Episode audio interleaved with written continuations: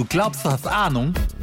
Ich weiß es, Bäcker. Lifehacks von Boris. Hallo ihr Lieben, kennt ihr mich noch? Ich habe immer wieder tolle User-Tipps. Diesmal geht es ums Feuerwerk für Silvester, also Bum Bum machen. Ne? Das ist echt der Kracher. Folgendes.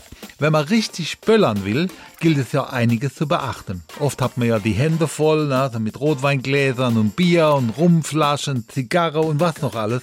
Wichtig ist, dass ihr gerade wenn ihr draußen böllern wollt, ihr ein sturmfestes Feuerzeug habt. Hier so eins. Ja, und das haltet ihr dann an das Ende der Zündschnur von diesem riesengroßen, wie heißt der, Polenböller. Und jetzt ist ganz wichtig, schnell wegwerfen, weil das da explodieren kann. Ne?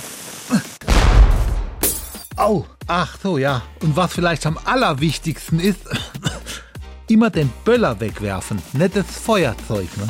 Oh.